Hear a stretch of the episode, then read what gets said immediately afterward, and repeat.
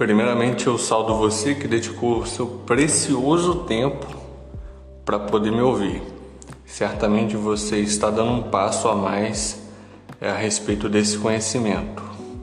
Aproveite, seremos breves. Vamos lá. Os sintomas mais comuns em homens com baixos níveis de testosterona são 1. Um, baixo libido, 2. comportamento depressivo e 3 Perda de massa muscular. Como tratar o quadro sintomático?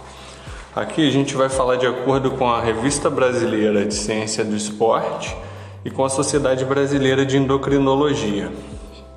O treinamento de força ele é capaz de estimular a testosterona e ainda liberar hormônios que geram bem-estar e alegria, combatendo assim comportamento depressivo além da liberação de testosterona.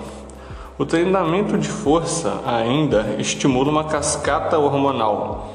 A liberação da testosterona, como falamos, e outros hormônios gera aumento na síntese de proteínas, é, garantindo aí a manutenção da massa muscular. Em síntese, associado à tensão mecânica que é gerada no treino, ainda a manutenção da densidade mineral óssea. Importantíssima aí é a gente manter uma boa densidade mineral óssea e manutenção no processo natural de envelhecimento. É, vocês me perguntaram o seguinte, Rafael, como o treino gera tantos benefícios? Bom, o corpo humano ele é capaz de transformar a energia mecânica que é a energia produzida através do movimento, em energia química, que é a energia lá na, na liberação hormônio, na, na resposta celular. A isto dá-se o nome de mecanotransdução, tá? Então, a mecanotransdução é o corpo transforma a energia mecânica do movimento em energia química.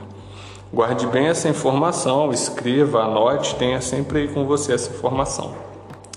Às vezes é difícil você acreditar que o músculo é muito mais do que somente para a locomoção, não é verdade?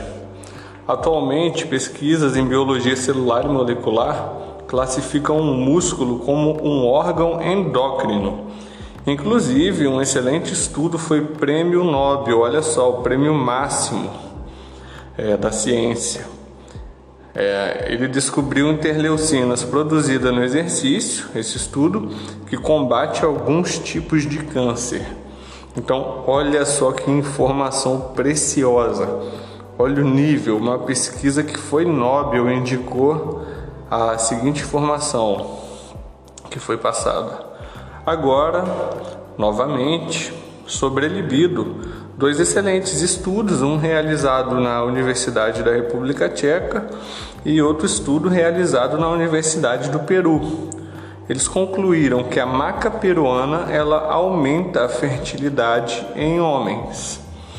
Mas olha só, não podemos extrapolar esses, esses estudos, pois alguns homens ainda precisarão de reposição hormonal comprovada por exame médico.